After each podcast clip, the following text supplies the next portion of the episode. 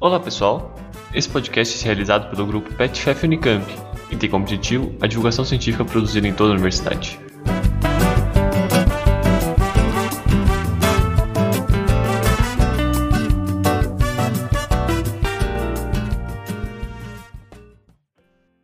Oi, pessoal! Sejam todos e todas muito bem-vindos a mais um episódio do PetCast por dentro da Unicamp. O meu nome é Júlia Dias e hoje temos como convidada a querida Thaís Lemi. Thaís, se você quiser começar a falar um pouco da sua trajetória e falar um pouco já da sua pesquisa, fica à vontade.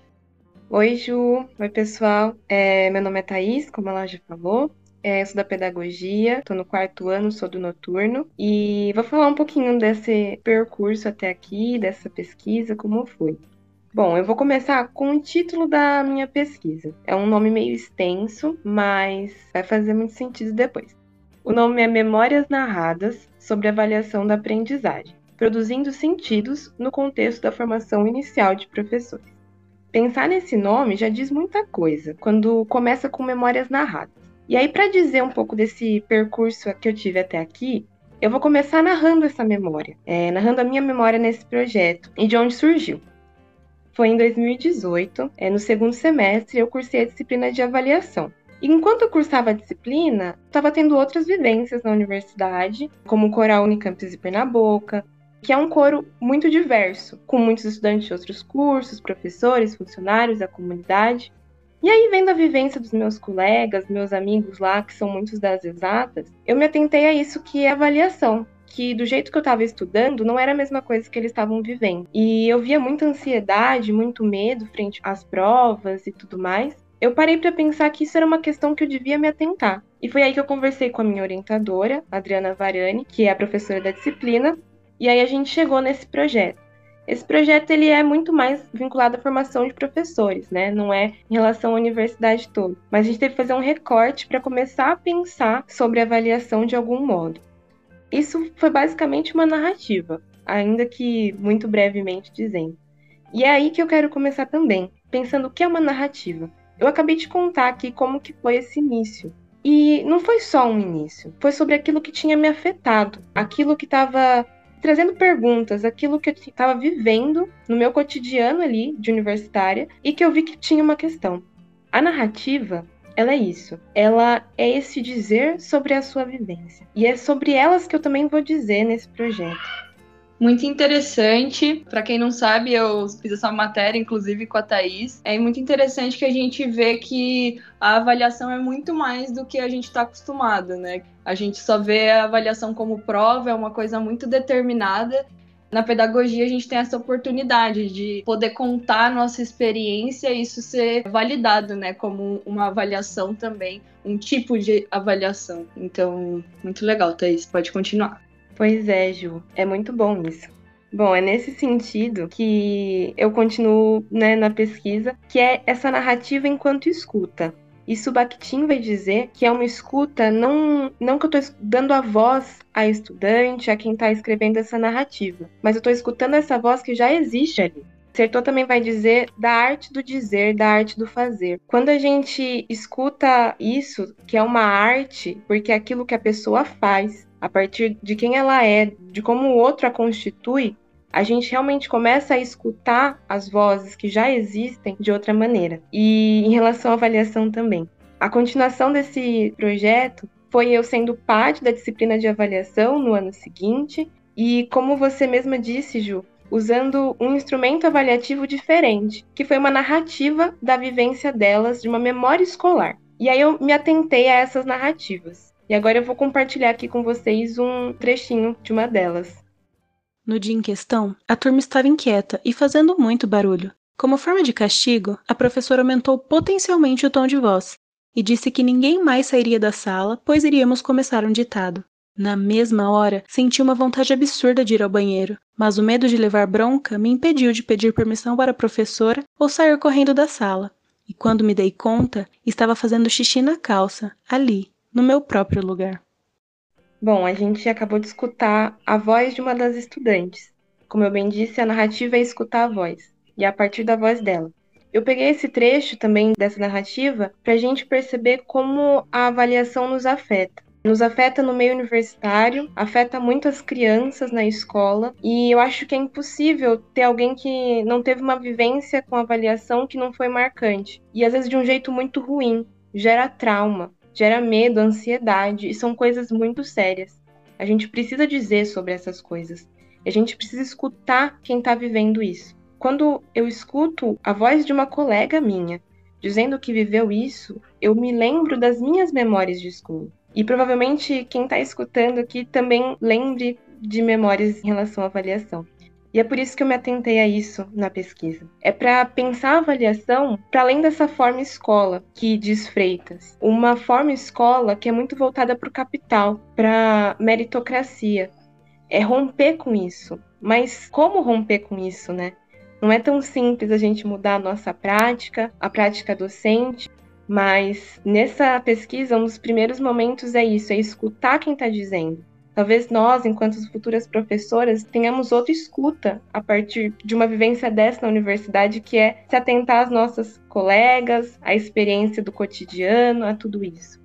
Muito interessante quando você traz esse rompimento, né? Porque não é só romper com a prática também é romper também quase que uma crença, né? Porque hoje o, que o pensamento que a gente tem é quase como se um professor que aprova todo mundo é um mau professor. Como que isso faz sentido, né? O professor bom é aquele que reprova os alunos? Então, vem muito de uma crença, porque se a gente for parar para analisar, esse professor está realmente sendo um bom professor quando ele está reprovando a maioria dos alunos e criando questões para dificultar a vida desse aluno, a prova desse aluno. Então, é um pouco isso, assim, que quis trazer também.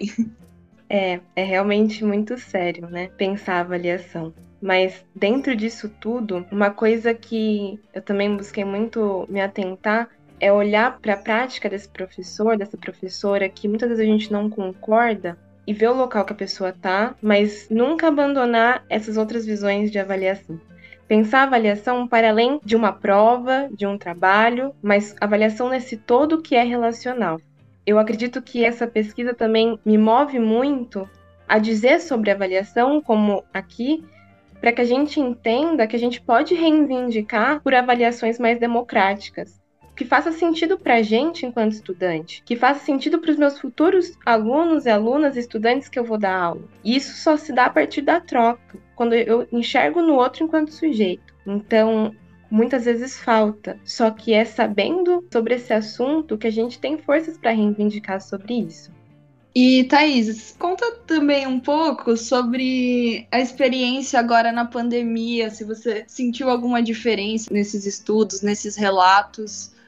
É muito importante isso, Júlia, porque como a minha pesquisa foi atravessada pela pandemia, do mesmo jeito que eu falei que aquilo que o outro diz tem que fazer sentido, né, com o que ele está vivendo, que a avaliação tem que fazer sentido, a minha pesquisa não poderia ser diferente. Eu não poderia só ignorar uma pandemia que está afetando tanta gente, causando tantas questões internas e externas, e só tratar da avaliação.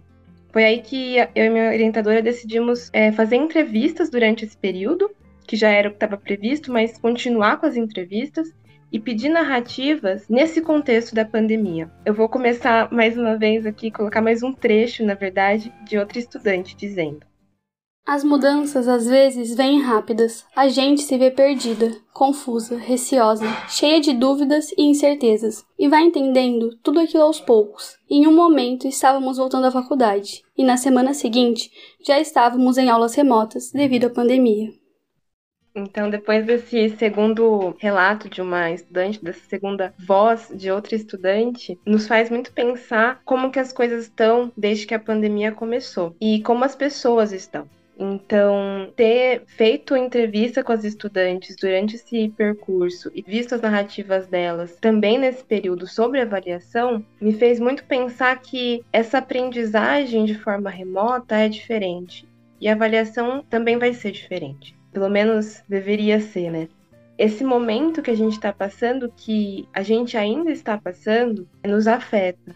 E nos afeta enquanto sujeitos, enquanto estudantes afeta de diferentes formas. É importante pensar isso, que as relações são diferentes, que as casas são diferentes, os contextos sociais também são. E isso vai mudar como cada um vai aprender.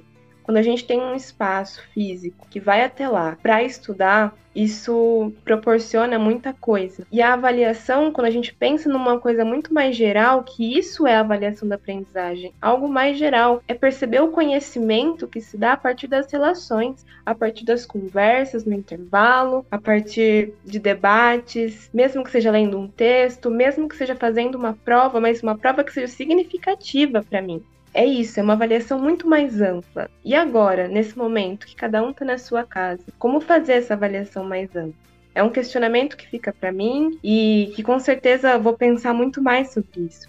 Eu quero concluir aqui lendo um trecho de uma estudante que eu não consegui o áudio, mas ela permitiu que eu socializasse aqui com vocês. Eu acredito que faz muito sentido para mim e são sentimentos compartilhados. De fato, tudo é novo para nós, e a universidade é muito mais do que ter aulas, avaliar e ser avaliado. Faz muita falta poder sentar na frente do anexo, depois de um dia cansativo de aula e trabalho, olhar para o gramado, encontrar amigos, trocar experiências e debater durante as aulas. Essas coisas, entre aspas, não valem nota na hora do fechamento do semestre, mas que com toda certeza influenciam o nosso aprendizado e rendimento.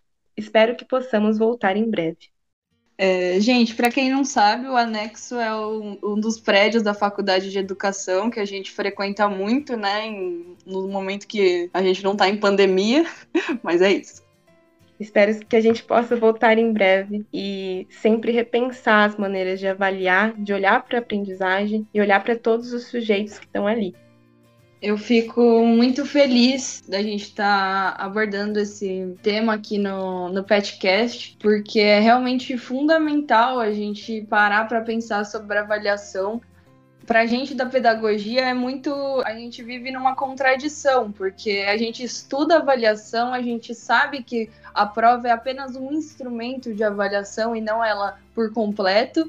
E mesmo assim, nos outros institutos, a concepção das outras pessoas é que na pedagogia por a gente não ter a prova, é um curso mais fácil, não é tão levado a sério assim, quanto aquele professor que reprova, que não passa trabalho em grupo e que dificulta nesse processo da avaliação. Então, muito obrigada, Thaís, é, por isso, pela sua pesquisa, a importância que você dá para esse assunto que realmente faz a diferença e ainda vai fazer muito mais diferença e para concluir, queria que você falasse a importância que você dá, né? Você já falou com outras palavras, mas a importância que você dá para sua pesquisa. Bom, eu que agradeço essa oportunidade de estar aqui, de poder compartilhar minha pesquisa e acho que o que é importante para mim é pensar como isso produz sentido para mim e como isso me afeta. Poder saber que eu estou dizendo sobre coisas que também afetam outras pessoas. E também pensar a pesquisa não como algo fechado, existe uma conclusão, né? Porque a gente tem que fechar um relatório, mas nada é conclusivo. A nossa formação não é só nesses anos de graduação. A gente vai sempre continuar se formando. Então esse é só um início para essa minha formação que é continuada, que é para o resto da vida, que é a partir da relação com o outro. Então, acho que é isso. Novamente, muito obrigada. Para quem ficou com alguma dúvida ou interessado em se aprofundar no assunto, a gente vai deixar o contato da Thaís aqui na descrição do episódio. E se você gostou e gostaria de acompanhar esse e os outros projetos do PET, acompanhe as nossas redes sociais, Instagram, arroba PetFefUnicamp e até a próxima.